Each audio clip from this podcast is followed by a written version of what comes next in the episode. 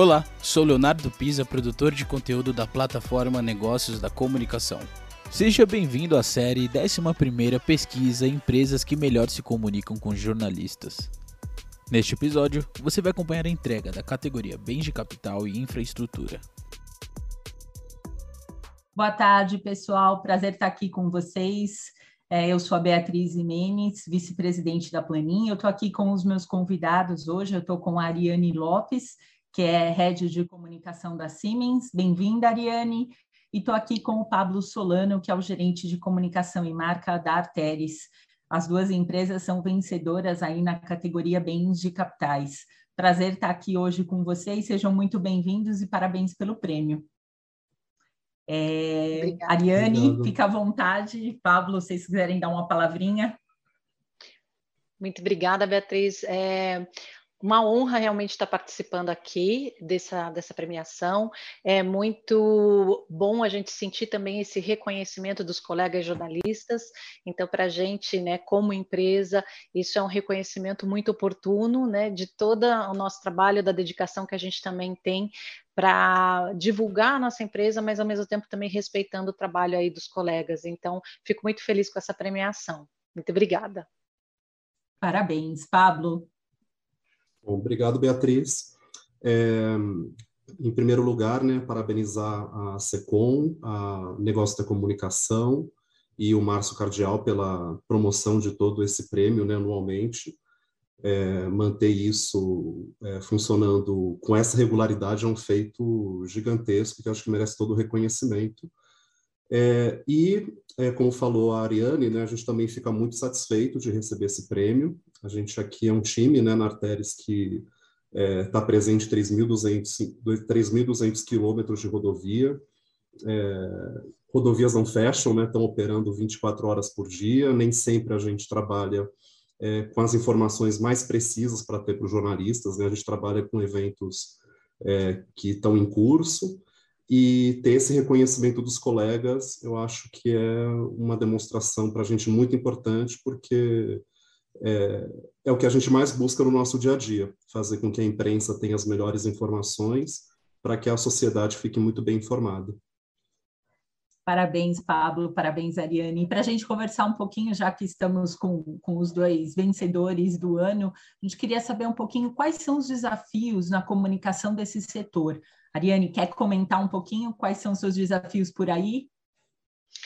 Comento sim, Beatriz. Na minha opinião, um dos principais desafios, quando você é uma empresa que nem a CIMIS de infraestrutura e indústria, é você conseguir tangibilizar as soluções para o público é, em geral, né? O teu cliente sabe muito bem aquilo que você faz, mas mostrar como essas soluções influenciam, melhoram a qualidade de vida do dia a dia das pessoas, como elas estão presentes nesse dia a dia, é que realmente para a gente é um verdadeiro desafio. E Pablo, e como é que é aí os desafios da tua área? Não é fácil, né? Todo dia deve ter muita coisa para poder trabalhar e comunicar.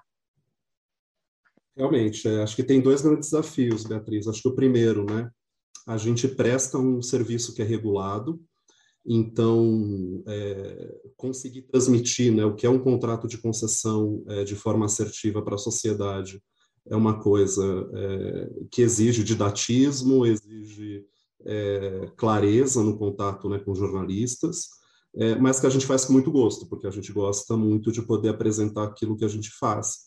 E o outro desafio, né, como que eu, da mesma forma que eu falei anteriormente, né, rodovia é um serviço que funciona 24 horas por dia. Então, e realmente, e nosso time ele funciona 24 horas por dia. A gente tem uma parte do time funcionando em horário comercial, mas tem uma parte que pode ser feriado, pode ser final de semana, pode ser madrugada, é, que vai estar tá trabalhando, vai estar tá conversando com o jornalista e vai passar a informação mais assertiva que a gente tiver naquele momento sobre qualquer ocorrência que tiver na rodovia. Então, esses são os nossos grandes desafios, né, que vão desde uma comunicação institucional, explicar o que a gente entrega para a sociedade, e eu acho que quem né, vive em localidades que é atendida por programa de concessão sabe a diferença que uma rodovia concessionada pode fazer na vida do usuário, na, e na outra ponta, né, é, dar conta dessa comunicação de serviço público 24 horas por dia. E, Pablo, aproveitando o que você está falando, me conta um pouquinho com essa perspectiva aí de retomada da normalidade. Como você acha que isso vai afetar a área de comunicação? Vocês já estão pensando sobre isso por aí? Sim, a gente tem, de certa forma, já vivido isso, né? É, no ano passado, quando a empresa, a gente começou a fase de pandemia, a gente teve um movimento né, de passar segurança para os usuários sobre a continuidade dos nossos serviços. Né? Então, todo o serviço prestado na rodovia continuou, e mais do que isso, a gente também prestou um serviço muito importante para os caminhoneiros, garantindo que naquele momento em que vários estabelecimentos fecharam e, e a sociedade estava né, com medo né, do, do vírus, com medo da situação, a gente garantiu que o transporte de cargas, de pessoas, continuasse no nosso trecho. E acho que agora é, é o desafio de ajudar a, essa sociedade a retomar sua normalidade. Então, a gente tem pessoas né, que vão procurar o seu, a sua viagem de final de ano, vão procurar fazer é, suas viagens mais próximas de casa. E o nosso desafio agora é prestar informações sobre o trecho, sobre como que estão as situações da rodovia, quais serviços eles têm, a população tem disponível, é, informações de segurança que são bem importantes. Então, é realmente ajudar a sociedade a retomar a normalidade, retomar a vida, né? Que eu acho que é o que todos nós queremos o mais breve possível. E Ariane, como é que está esse cenário aí dentro da Siemens?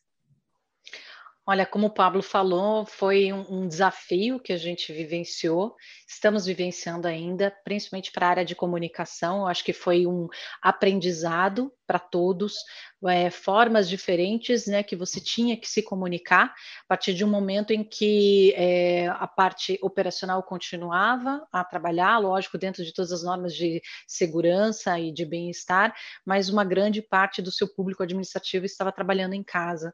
Então, como atingir a comunicação, né, fazer como atingir esse público com a comunicação e mais ainda, a comunicação ela serviu realmente como um suporte e até como um alento do que estava acontecendo. As pessoas ficaram muito inseguras. O que, que vai acontecer dali para frente? As respostas às vezes não vinham da forma como a gente queria ou com a agilidade que a gente queria. A vacina realmente né, demorou um determinado tempo para ser feita, apesar de ter sido feita é, com uma agilidade tremenda, mas isso é, deixava as pessoas bastante ansiosas. Então, a comunicação foi obrigada a trabalhar com essa ansiedade também. E agora, é, nesse retorno aí que as pessoas estão falando do trabalho, né, para Siemens a gente fala que é uma volta para o trabalho do futuro, porque não é mais como era antes. A gente está trabalhando num novo modelo de trabalho híbrido. Então, a gente vai fazer esse modelo 3 por 2 e também a gente vai ter que aprender a trabalhar e se adaptar novamente a essa realidade. O que a gente está falando bastante é que a gente está tendo uma ressignificação do modo de trabalho e de vida. Então, as pessoas estão realmente ressignificando o seu lado profissional além do seu lado pessoal. Isso tudo tem uma influência muito grande. E com isso, é lógico que a gente tem esses desafios de você ser altamente flexível, porque você não sabe o que, que você vai encontrar ali na frente, que situação você vai enfrentar. E uma coisa que a gente sabe que é certa, a gente vai ter que sempre manter uma comunicação muito transparente, justamente para mostrar para os funcionários, para mostrar para as pessoas que a gente está é, tomando a frente dessas a, das ações é, no que favoreça uma vacinação, no que é, diz respeito a informações a respeito da pandemia, então, e até de, desse novo modelo de trabalho aí que a gente tem. Então, vamos aprender até a trabalhar com outros canais de comunicação que talvez ainda não sejam muito utilizados ou ainda não existam. É isso aí, Ariane. Parabéns pelo trabalho de vocês. Espero que vocês continuem fazendo também assim a comunicação e sejam reconhecidos em próximos anos. Acho que é super importante vocês darem um exemplo e compartilharem aqui com a gente um pouquinho dos momentos e do que vocês estão vivendo e planejando internamente. Parabéns mais uma vez para vocês, super merecidos prêmios. Muito obrigada.